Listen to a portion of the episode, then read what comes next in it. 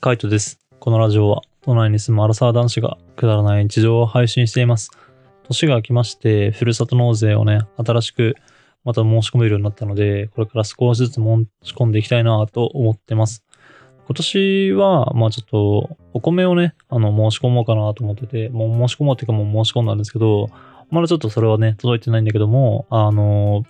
ちょっといいめの、あの、美味しいお米をね、俺結構お米が好きなんで、お米を頼もうかなって思ってます。あとは、まあこのね、あの時期、冬の時期っていうことで、いちごを頼みました。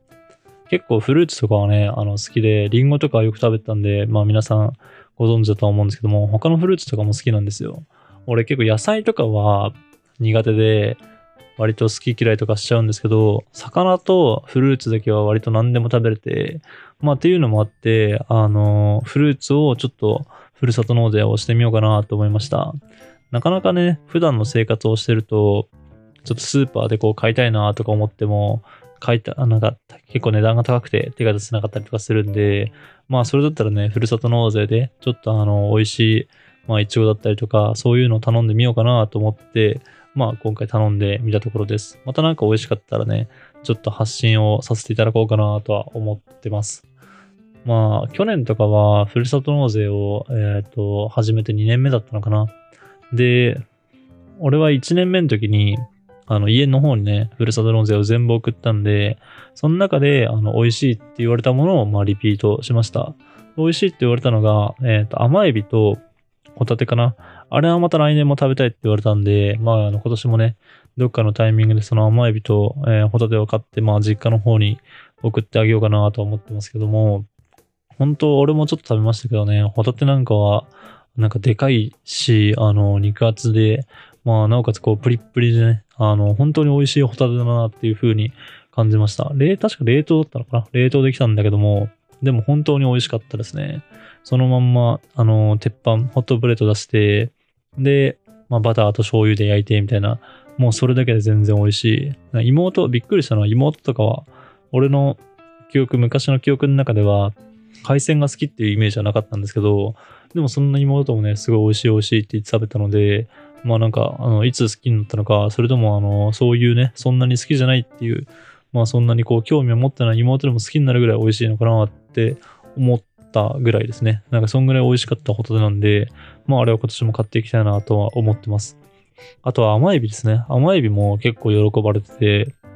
うちんちって結構エビが好きなんですよね。まあ妹なんかも、あの、甘エビ、寿司屋とかに行ったら甘エビは絶対食べるし、俺もまあエビはめっちゃ好きだし、母さんも、あの、寿司とかあったら、まああの、エビは絶対食べるって、なんかそんぐらい好きなんで、ちょっと甘エビを頼んで、えっ、と、去年の方をね、頼んで食べました。で、甘エビは、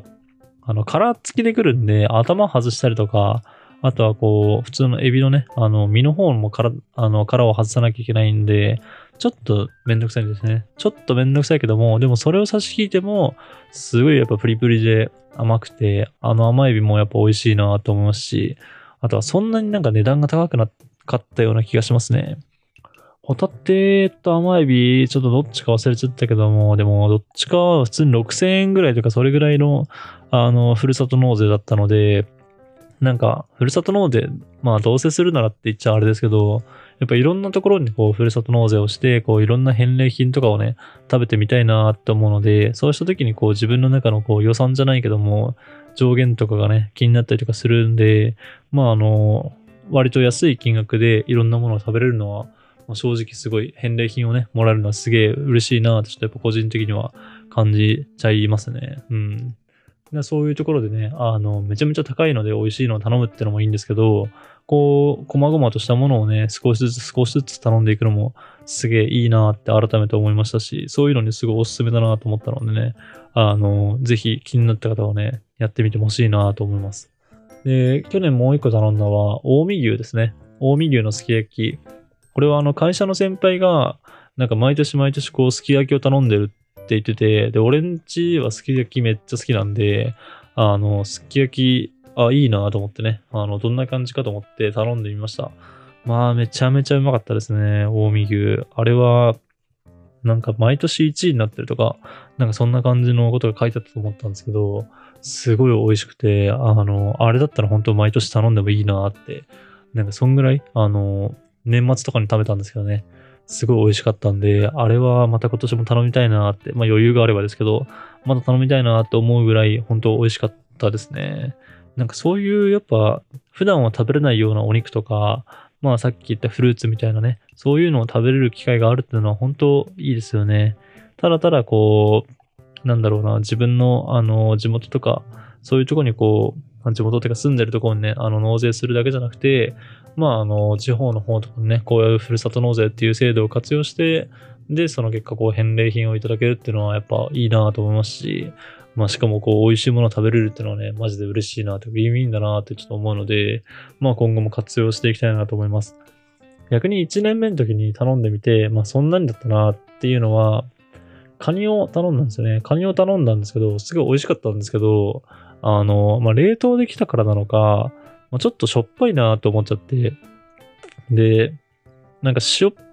ぽい、しょっぱくないのは、自分で後からこう塩気を足せばいいかなと思うんですけど、もう最初からしょっぱいやつって、ちょっと、なんか食べるのしんどいじゃないですか。もうどう食べるにしても、もうそのまま食べるにしてもやっぱしょっぱいなって思っちゃうし、あとは、なんだろう、茹でて味噌汁とかね、そういうのとかいろいろしたとしても、まあなんかこう、どうしてもね、味が濃くなってしまったりとか、なんかこう、ちょっと辛く感じちゃったりとかね、塩辛く感じちゃったりとか、なんかそういうこともあるなと思ったので、本当あの、カニ自体はすごい美味しかったんですけど、まあちょっとしょっぱいのがなかなかね、受け付けないなっていうのはありました。あとは、えっと、牛タンも頼みましたね。うん。牛タンも頼んでみて、でもそれも美味しかったんですね。それも美味しかったんだけども、でも、あの、ルームシェアをしてる時に、後期が牛タンを買ってきてくれてね。で、それをさばいた時も思いましたけど、やっぱ普通のこの一般家庭で牛タンをさばくのってめちゃめちゃ難しいんで、なんかうまくこう、切れなかったりとか、なんだろう、あの、分厚くなりすぎちゃったりとかね。あとは変にこう硬いところだけ残しちゃってみたいな。本当にこう牛タン自体は美味しいんだろうけども、なんか美味しいと思える厚さにカットができない。美味しいと思えるようなこう切り込みが入れられない。その結果こう、せっかくのいい牛タンがね、あの、楽しめなくなっちゃうというか、その味を十分にこう引き出せない、引き出せてない感じがしたので、まあ、やっぱりこう、お肉系とかは、この切り落としとか、さっき言ったすき焼きとかみたいに、もういつでも食べれる状態だったらまだいいかもしれないですけど、牛タンのこの丸々とかでね、なんかあのカットしなきゃいけないようなやつとか、あとは今回の頼んだやつは、あの、ふるさと納税で、ふるさと納税でこう、頼んだやつはね、別にカットしなきゃいけないわけじゃなかったかもしれないですけど、ちょっと分厚めの牛タンで、なんか自分たちでこう、ある程度の切り込みを入れたりとかね、そういう風にした方がいいかなと思った感じのやつだったので、まあそういうのになっちゃうとね、こうどうしてもあの、そっちのふるさと納税を頼むよりも、焼肉とかね、そういうところで食べた方がいいんじゃないかなってちょっと感じちゃったりとかするので、まあ、これはまあ今回はね、あまあこういうもんだろうなっていうので、まあいい経験としてね、あの、収めておければなっていう感じですね。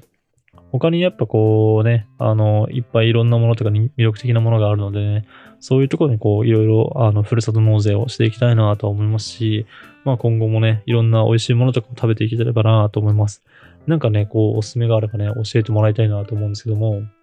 私は、なんだろう、自分の中で、フルーツをいっぱい食べたいなっていうのがあって、まあ、あの、さっきも言ったけども、いちごを頼んでみたりとか、まあ、あとはね、さくらんぼを頼んでみたいなとかね、久しぶりに食べてみないっていうのもありますよね。なんか全然食べてないんで、さくらんぼを頼んでみたいなって思ったりとか、あとはこう、ぶどうとかね、まあ、あの、シャインマスカットとかそういうのも好きなんですけど、俺は結構デラウェアとか、そういうあの、ぶどうも好きなんで、巨峰とかね、なんかそういうのとかも、あの、機会があれば頼んでみたいなって、なんかいいのがあればね、頼んでみたいなと思いますし、あとはやっぱこうメロンとかね、あの、高くてなかなか買えないですからね、そういう美味しいメロンとかもやっぱ食べてみたいなとかって思います。あと、それ以外で言うと、マンゴーとか、あの、宮崎とかのね、マンゴーとか、ああいうのはすごい好きだし、自分でこうカットするのは難しいかもしれないですけど、俺はパイナップルとかそういうのも好きなので、この南国系のフルーツ、なんかそういうのをね、頼めて、あの、食べれたらいいなとかって思ったりはします。実際その、フルーツとか果物とかって結構その年の良し悪しが出たりとか、あとはなんだろう、人によってこう、好き嫌いがあったりとかするじゃないですか。梨だったら放水がいいとか香水がいいとか、あとはあの桃とかも、なんか、柔らかい方が好きだとか、あの、ちょっと硬い方が好きだとかね、結構好みがあるんで、まあそういうのをこう、レビューを眺めながらね、あの、どれが美味しいかとか、どういうのがいいのかっていうのを見極めながら、あの、食べ、食べてるか頼んでいくのは難しいかなと思うんですけど、まあでもそれでもね、こういうの美味しいですよとか、なんかここのやつ本当おすすめですよっていうのがあったら、やっぱ教えてもらいたいなと思いますね。まあそういうのを見て、あの、なんだろう、そういう情報を聞いて、その後にこう口コミとかを見てね、あの、リンゴとかだったらこうシャキシャキしててすごい美味しいですとか、あの、ずっしりしててとか蜜があってとか、なんかそういうのを見て、ああどういう感じなんだろうみたいな。自分がこう、今まで食べた経験をこうフルに活かして、なんかこのあのレビューの感覚は多分こういう感じのイチゴが来るのかなとか、こういう感じのリンゴが来るのかなとか、そういうふうにこうね、あのが考えながら、なんか頼むまでの期間、そういう新しいふるさと納税の返礼品がね、あの届くまでの期間をちょっと楽しみにしていきたいなと思います。俺の方もこう、いろいろね、あの、ふるさと納税頼んでって、で、またなんかこう、美味しいなとか、いいなと思うものがあったら、投稿とかしていきたいなと思うので、またちょっと情報交換をしていきたいなと思います。まあなんかいろいろね、こう、ふるさと納税とかしてて、前はあの、ルームシェアの方のアカウントで、えー、っと、楽天ルームをやってたんですけど、まあちょっともうそっちの方をね、まあ別にそっちの方はそのまま使い続けてもいいんですけど、まあルームシェアの家じゃないっていうのもあるのでね、ちょっとその辺はまたなんか新しいアカウントにするか、あの別の自分たちの、あ新しいアカウントにするか、そのルームシェアのね、アカウントにするのかちょっと迷ってるところですけども、なんかそういうのを活用してね、あの、いいふるさと納税、こういうのおすすめでしたよとかっていうのは投稿していきたいなと思いますので、えっ、ー、と、Twitter とかね、えー、インスタとか、そういった SNS をちょっとチェックしておいてもらえればなと思います。また、あの、決まり次第報告させてください。はい。じゃあ今日はこの辺で。バイバーイ。